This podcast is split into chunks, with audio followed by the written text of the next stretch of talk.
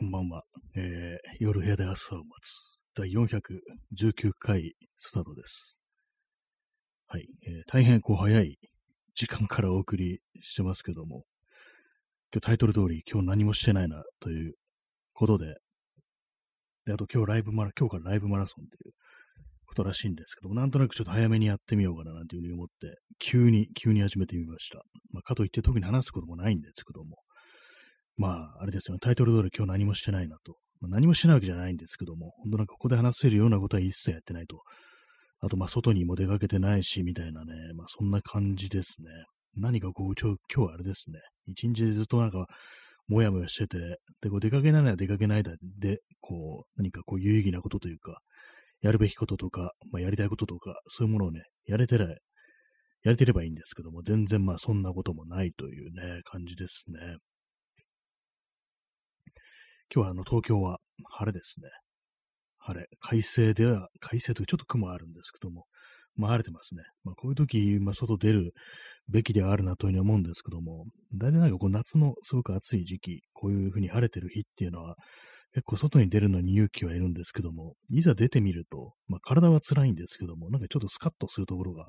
やっぱあるんですよね。太陽光線浴びたりして、こう、う、眩しいななんていうね、思いながらこう、外を歩くとやっぱりちょっと、あの、気持ちが持ち直すっていうか、なんかやったなっていう気分にはなるんで、まあ、出た方がいいのかなっていうふうに思うんですけども、ま、どうしようか、どこ行こうかな、行きたいとこなんてないな、みたいなね、そんなことを思いながら、こう、過ごしたという感じですね。過ごしたというか、まだ一日は終わってないんですけども、まあどうなんですか、もうこの、今日はなんか夜ちょっと出ようかな、みたいなことを少し思ってて、まあ、別に何をするとかいうわけではないんですけども、でも夜出ると、まあこのラジオが、ね、あの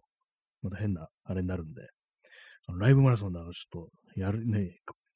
明日からやります、毎日やりますっていう風に言ったんで、やらねばっていう感じで、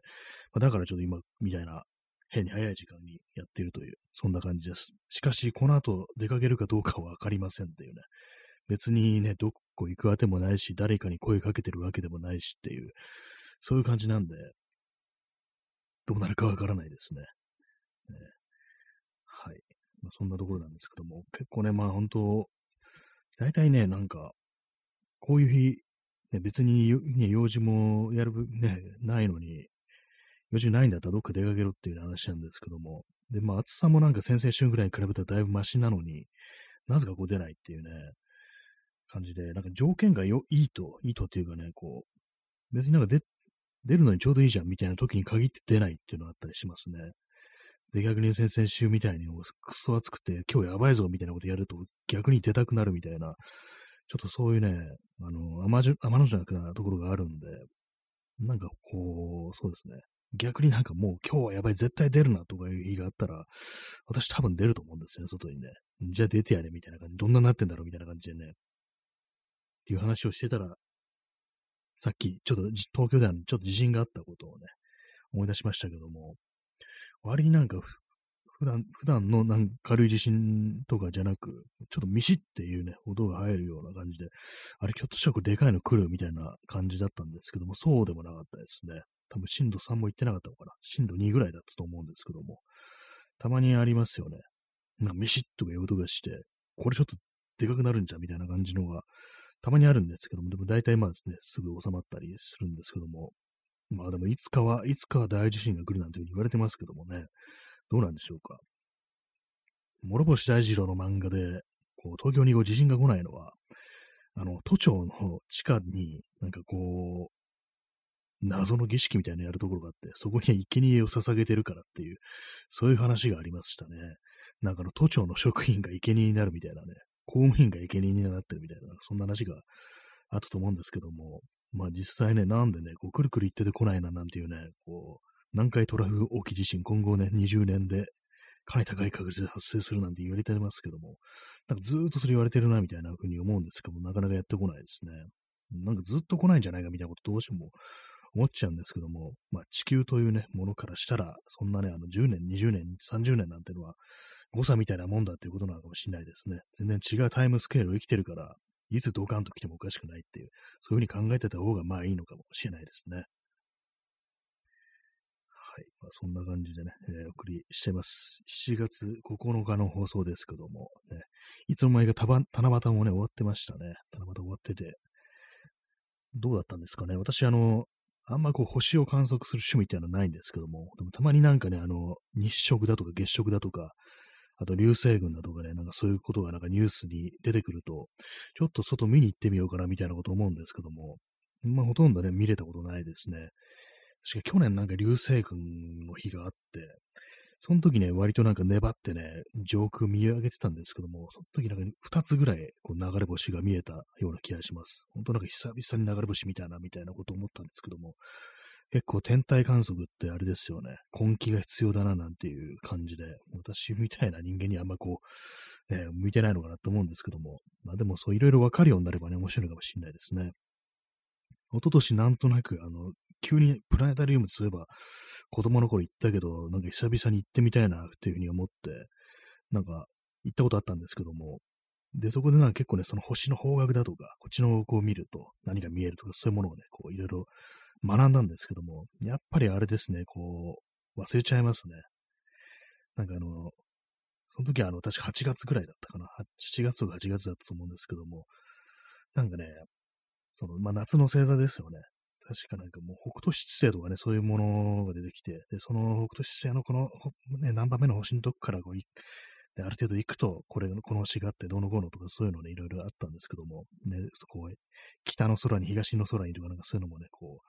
う、いろんな説明があったんですけども、やっぱり出てくると忘れちゃうっていう感じで、でまあ、東京っていうのは星があんま見えないですからね、もう少し星の見えるところに行ってたら、こう、鑑賞しようっていうね、観測しようっていうモチベーションみたいなのが湧くのかもしれないですけども、なかなかね、その、なんか保つのが難しいなというふうに思いました。結構まあ街灯とかあって、そもそも見えないですからね。せめてまあ暗がりとか、もっと暗いところとかがね、近くにあればいいんですけどもね。はい。その星の話をしてるけど、よく知りませんね。なんとなくその宇宙的なものにロマンみたいなものを感じるんですけども、割となんかこう、ね、全く興味ないというわけではないんですけども、ね、あんま知識がないですね。まあ、プラネタリウム、そのプラネタリウム行っ行ったプラネタリウムあの中野ゼロっていうね、あれ多分区の施設だと思うんですけども、そこで見れて、で、なんだった月に4回ぐらいやってるんですよね。それでね、あの、しかもなんか安くって250円ぐらいで見れるっていう、まあ、規模はそんな大きくないんですけども、そういうのもあってね、まあ、興味のある方はね、行ってみるといいんじゃないかと思います。まあ、でももう少しね、あの、コニカミノルタ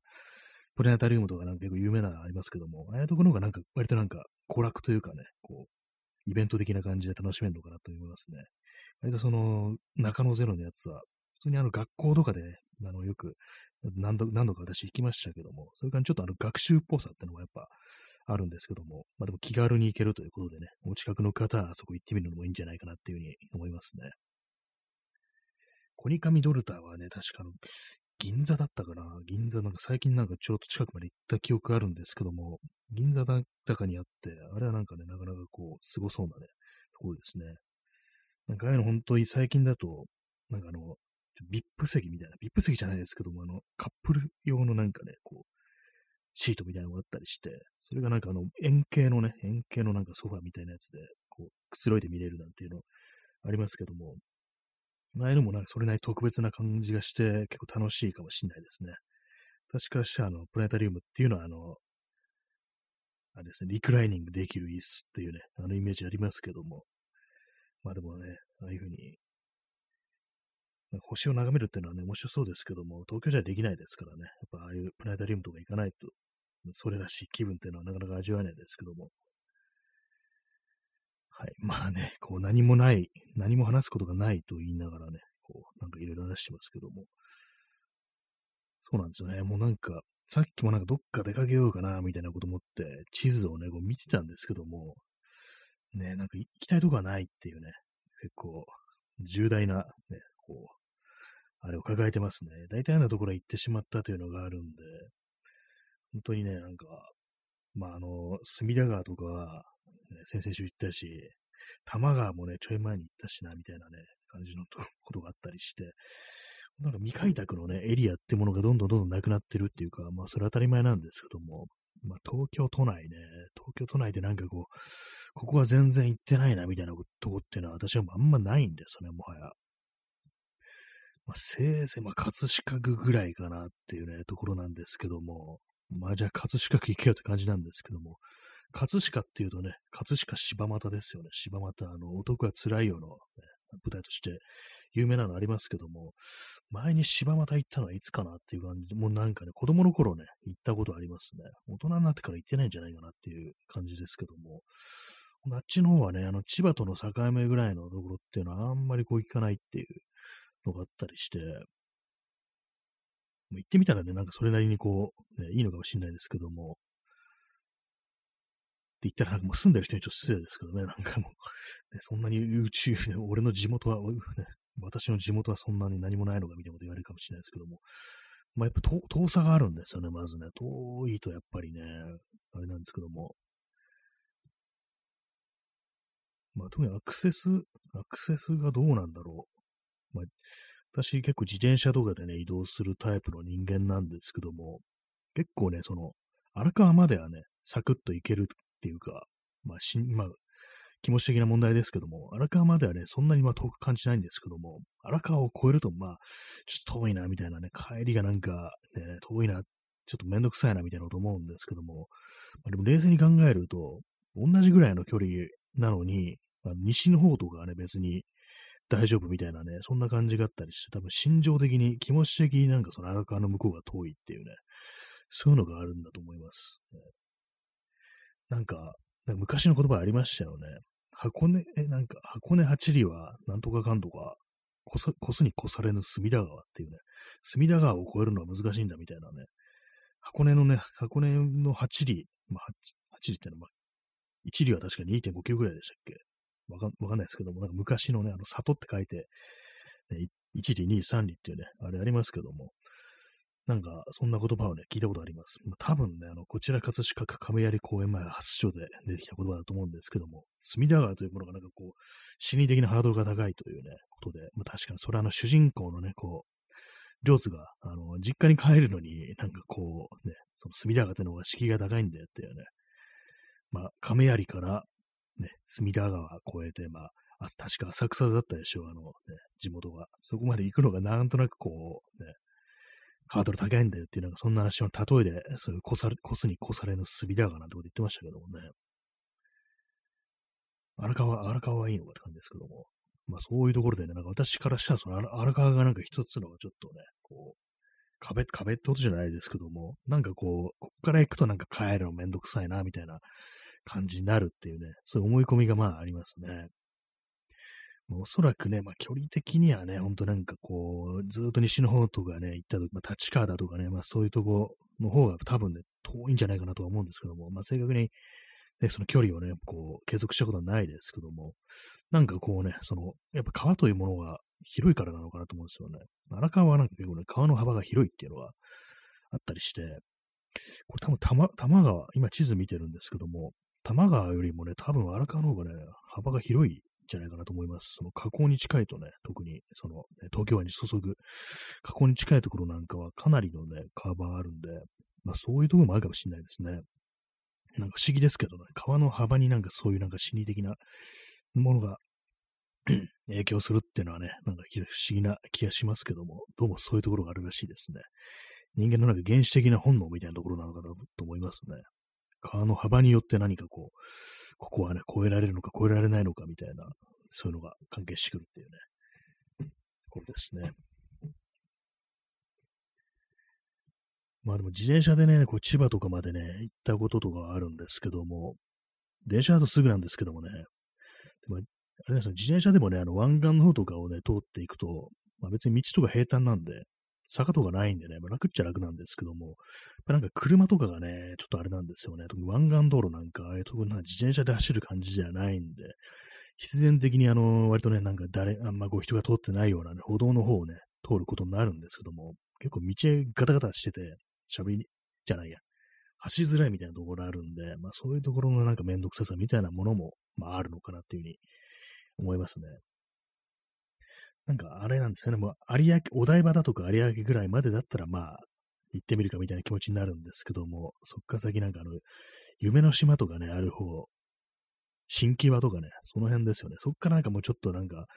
帰りがな、だるいな、みたいな感じになったりして、まあそれもね、やっぱりその荒川のあたりなんですよ。その新木場っていうのは荒川の手前ですね。やっぱりなんかどうしてもその荒川ってものが私の中で大きな壁として立ちはだかってるような、そんな気持ちがありますね。まあ、今初めて知りましたね。その荒川の幅がなんか玉川より結構広めになってるっていうのはね、ありますね。まあ、あとあれですね、あれも遠いですね。その羽田の方とかもまあ遠く感じますね。あんまこう自転車で行ってもないですけども。なんかすごくね、こう、なんかローカルな話ばっかりしちゃってますけども、まあその東京でね、東京でなんかこう行くところがこう、あんまないなというね、そういう感じですね。もはや。全然、全然行ってないね。行ってない道が多分あると思うんですよ。この道通ってないみたいな、そういうのはね、近場でも本当に数キロ圏内とかでもあると思うんですけども、なかなかね、こう、そういうのって自分の意識からも多分抜け落ちてるような、そんなところなんで、結構歩く道っていうのは、本当自分でも気づかないうちに、本当なんか同じようなところばっかり、気安くと通っちゃってるみたいなところあると思うんで、この近所にこそそういう盲点があるんじゃないかなっていうふうに思うことがあるんですよね。で、まあ、この間ね、この間、あの、割となんか近場を、近場をね、なんか、そう、意識して、ちょっと歩いてみたんですけども、なんかあの、買い物とか行くついでに、やっぱなんかいくつかありますね。と、この道そういえば通ったことないみたいなね、道があるんですけども、で、まあ、意を決してね、こう、入ってみるみたいなね、そっちの方に。まあ、何もないとかね、何もない、あるいはなんか行き止まりになってるとかね、まあ、そういうところだったりして、まあ、行かずべくして行かないんだな、みたいなね、ことは、まあ、ちょっと思ったりしてますね。はい。ね、近場の近所のね、風景の話をしてますけども、まあ、この放送でもなんか2回ぐらい話したと思うんですけども、昔ね、なんか雑誌かなんかの企画だったと思うんですけども、あの三浦淳と安西はじめと、あと誰もう一人、近田春夫かながなんか、ほんと近場に近場のなんかね、旅館とかに泊まるみたいな企画があって、それがあの、近場春夫っていうね、まあ、ダジャレなんだなっていう感じだったんですけども、それでなんかほんと都内のね、普通になんか杉並区だとか新宿区だとかだってにある旅館に泊まるみたいなことをやってて、それであの、お風呂があるんですけども、よ、ね、それもあの、大きなね、浴場とかじゃなくて、普通になんか部屋の中に据え付けてあるみたいなあれとか、まあ、普通のね、ほんと一般住宅のお風呂みたいな、そういうところに入ったりして、で、それもなんか旅行っぽく、旅館っぽくね、あの、3人で入るみたいなことやってて、もうすごい狭い浴場浴場にあの、浴場浴場じゃない、あの、浴槽に、ね、大の大人が3人こう、ぎゅうぎゅうになって入って、すごい大変な思いをするなんていうね、そういう企画があったらしいです。実際私はそれ読んだことないんですけど、なんかラジオでね、なんかそんな話をしてて、結構その面白い企画だなと思ったんですけども、今になってみると結構あれですよね。なんかこういうのってあの、デイリーポータル Z とかでなんかやってそうな気がしますね。探せば多分やってると思いますね、こういう企画ね。なんか面白いあれですけども。まあ、今あれ、なんかなさそうですね。こう、入れ、なんか都内でね、こう、泊まれる旅館みたいなものも減ってるのかなと思いますけども、なんか一時期っていうかもう結構ね、もう何年か前まで、何年かでもないか、10年ぐらい前まで、あの、あれですね、新宿の、どこだったかな。高島屋タイムズスクエアのなんか向かいあたりなんか旅館があったような気がするんですよね。まあ旅館っていいのか何のかわかんないですけども、まあ、こんなとこに旅館あんだなってずっと思ってたんですけども、まあいつの頃からかなくなりましたね。今多分なんかあの、ね、服屋さんとかになってたりすると思うんですけども。まあね、そんなんありましたね、ほんとね。という話をね、今、あの、地図を見ながらなんかこう適当にこう話してるんですけども、今だとあれですね、ほんと、宿みたいな多分あるんでしょうけれども、まあでも、まあこのコロナ以前だったら、あの、インバウンドとかでね、なんかいろんなこう外国人観光客を当て込んだ、こう、宿とかね、なんかそういうものがあったのかもしれないですけども、どうなってんですかね、ああいうのもね。割となんかあの、浅草とかね、そういうような、こう外国人観光客のための宿っていうのが、割にあったような気がするんですけども、なんかね、ああいうのも、閉めるとことかも結構あったりすんのかなっていうね、まあこんだけ長いですからね。はい。今今日本当なんか何も喋ることがない、かつ、なんか早い時間にやってるんで、ちょっとなんかね、感覚がおかしくて、ね、ちょっと汗をかきながらね、やってますね。こう、地図を眺めながらというね、感じなんですけども。私、あの、なんかこう、東京の東の方に行くと、大体まあ、こう、隅田川、このね、隅田川テラスとかをなんかこう、行ったり来たりするなんてこと多いんですけども、さすがにちょっとね、飽きてきましたね。なんかそこからでも外れると、そんなになんかね、こう、特に面白いものがあるってわけでもなくて、結構、私移動するときに、川とかね、川とかそういうものに沿って移動するっていうのがあって、結構水辺に引き寄せられるみたいなね、ことがあるんですけども、結構人間あれですよね。水に引き寄せられる人と、緑に引き寄せられる人と、ね、二つに分かれるような、そんな気がするんですけども、皆さんはいかがでしょうか？私はね、完全に水の方ですね。海と山で言うと、海の方に行くっていう感じで、山もね、山は山でね、いいとこあると思うんですけども、やっぱりなんかどうしても水のあるところに、こう、なんか行くという感じでね、なんかこう、スーッとね、こう、吸い寄せられてね、水の中落ちてるっていうね、感じになりがちですね。ちょっとミュートしますね。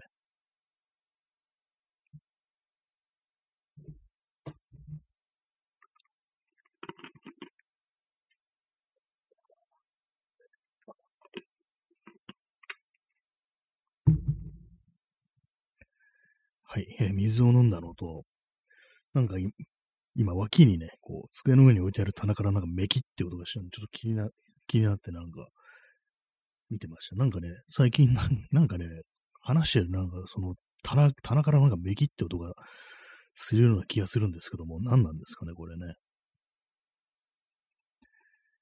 はい、今完全にね、今完全になんかもう話すことをね、こう見失ってる感じなんですけども、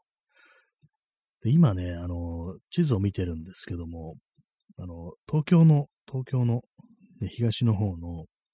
地名で言うとね、あの、平井ってところがあって、でもこれあの、墨田区とか、ね、こう、葛飾区の間、間というか、まあ、境目ぐらいになると思うんですけども、荒川とね、隅田川に挟まれたところですね。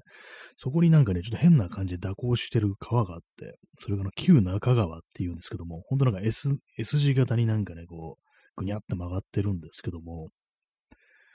こういう感じでなんかね、あの、変な地形というか、まあそういうのを見に行くっていうね、ことをするといいんじゃないかなって今ふと思いました。一回ね、この平井ってとこね、行ったことあるんですけども、っ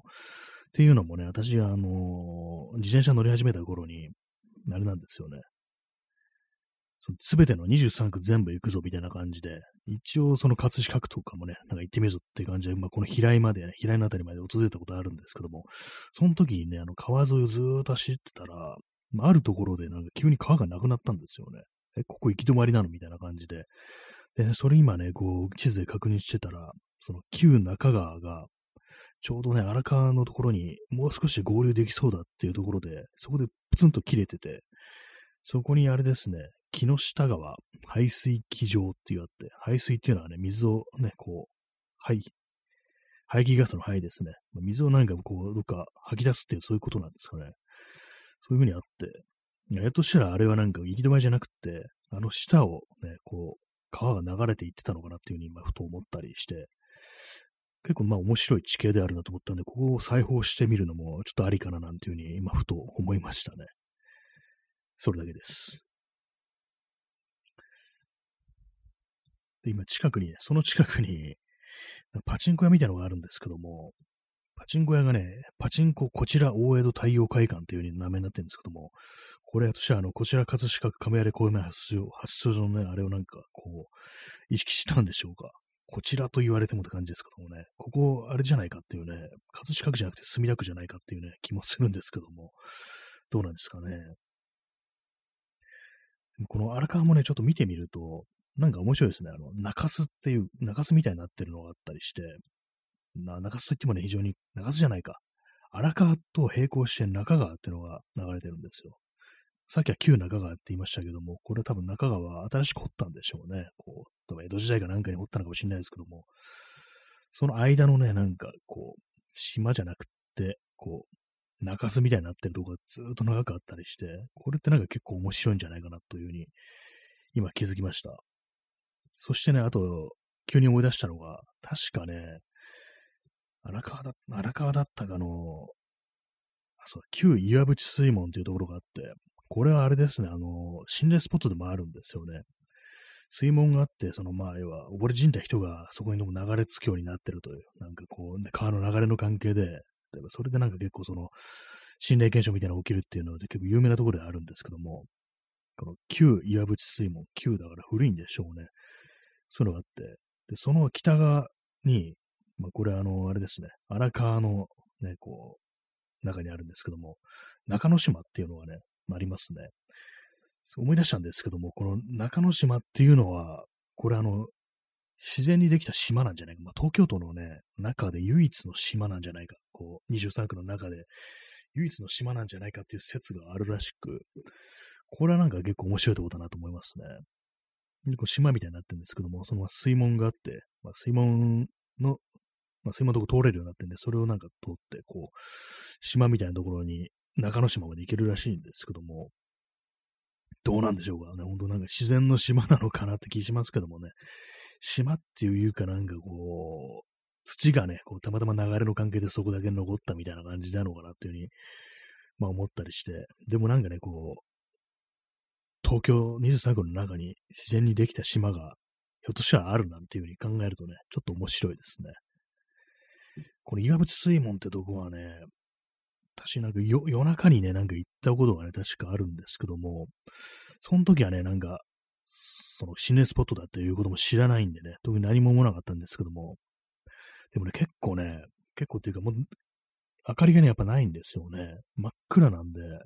結構漆黒の闇に近いっていうか、まあ遠くに街の明かりが見えるんですけども、やっぱり川っぺりっていうのは本当なんか真っ暗なんだなと思って、でもなんかそういう中でも、結構まあジョギングの人とかね、いるんですよ。まあジョギングの人もね、やっぱそうなると、その LED のね、なんかこうつけてたりしてるんですけども、あれ本当なんか何にもつけてなかったら、普通にドンってぶつかっちゃうと思いますね。普通に前に人歩いてとかわかんなくてぶつかるなんていうのもね、あるぐらいのね、まあそんくらいの闇だったんで、もしなんか手軽にこう、なんかその、本当に暗いな、真っ暗闇だなっていうのを体験したい人、漆黒の闇ってものをなんか東京23区の中で味わいたいという人は、こういうね、荒川の沿いとかね、行くといいと思います。本当なんか。私は自転車だったんでね、こうライトとかつけながらでしたけども、あれほんと全部消したら、相当危ないな、これ、みたいなこと思いましたね。まあ、自転車でもね、本当なんか道になんかなんか落ちてたとしたら、なんか踏んでパンクしちゃうだろうな、これみたいなね、避けらんないなっていうこと思ったんで、まあそういう感じで暗いというね、暗さを味わうのになんか結構荒川っていいかもしんないなというふうに思いましたね。まあちょっとその、あれですけどね、自転車とちょっとシャレにならないんでね、あんまこう、ね、積極的に行くところではないですけども、まあ歩きでね、ちゃんとそのライトとかを用意していくのもいいかもしれないですね。はい。本当になんか今日どうでもいい話をしてますけども、そうなんですよね。まあどこも出かけるところがないと、そんな日なんですよね。果たしてこの後出かけることができるのでしょうか。ね。まあ、でもなんか本当に今日はね、気持ちがなんかもやもやしてるっていうか、まあそういうのもあるんでね、何かこう、何かしたいなというね、気持ちだけがまああるんですけども、気持ちだけがあって、ね、何もできないですね。なんかこう、まあね、昼間のうちはもうちょっと、出かけるの諦めてなんか他のするかって感じでなんかいろいろやったりしようとするんですけども、なんかね、こうすぐに気が散ってやめちゃったりしてね、なんか何かこう、浮ついた空気というものはね、多分今結構ね、広範囲にそういう空気が漂ってるんじゃないかなと思うんですけども、なんかね、まあ明日も、明日選挙もありますしね。私、あの、期限前とかじゃなくて明日行くつもりでいます。まあ、特に理由はないんですけども。まあ、人によってはね、結構めんどくさいっていうのもあるでしょうからね、ほんとなんかね、遠い、遠いっていうね、私は本当に23区なんでね、そういう行くのがめんどくさいみたいなことは感じたことないんですけども、まあ、場所によ住んでる場所によっては本当なんかめんどくせえみたいなこと思う人もまあいるのかなっていうふうに、ちょっとね、思ったりしますね。そんな感じで今日ね、あの、Google マップをね、Google マップを魚に無理やりなんかこう、喋ることをね、ひねり出すみたいな感じでしたけども、ね、今日あれですね、あの、ライブマラソンだからが1時間できるみたいなんですけども、まあ今日はちょっとあの30分で、30分で締めたいと思いますね。大体いつも1時間やれるってなると1時間やってたりしちゃうんですけどもね、なんか今日はなんかこう気持ちがザーザーするような、そういうところがあってね、もう本当、ね、ハートの奥の方がザーうずくねんっていうね、まあ、これなんなんかのね、漫画のセリフらしいんですけども、私のタイムラインにね、ツイッターのタイムラインに流れてきた、こう、なんか漫画のね、こう、一コマがあって、そのなんかね、女性キャラのね、こう、キャラみたいなのがね、こう、怒ってるわけじゃないけどな、なんか、ハートの奥の方がザーうずくねんってね、こう関西弁でなんか言ってるって流れてきたんですけども、なんかハートの奥の方がザーうずくっていうね、なんかうずくっていうのはなんかすごいいい表現だなっていうね、怒ってるわけじゃないっていうね、そういう気持ちってありますからね、ただなんかザーザーするとかうずくとかもやもやするとかね、そういうとしか言いようないと思うんですけども、そこになんかハートっていうね、こう言葉を持ってくることによって何何かちょっとね、温かみがなんか出てくるなと思ったんでね、ちょっとハートね、使っていこうかななんていうふうに思いますね。午前1時のハートステーションって、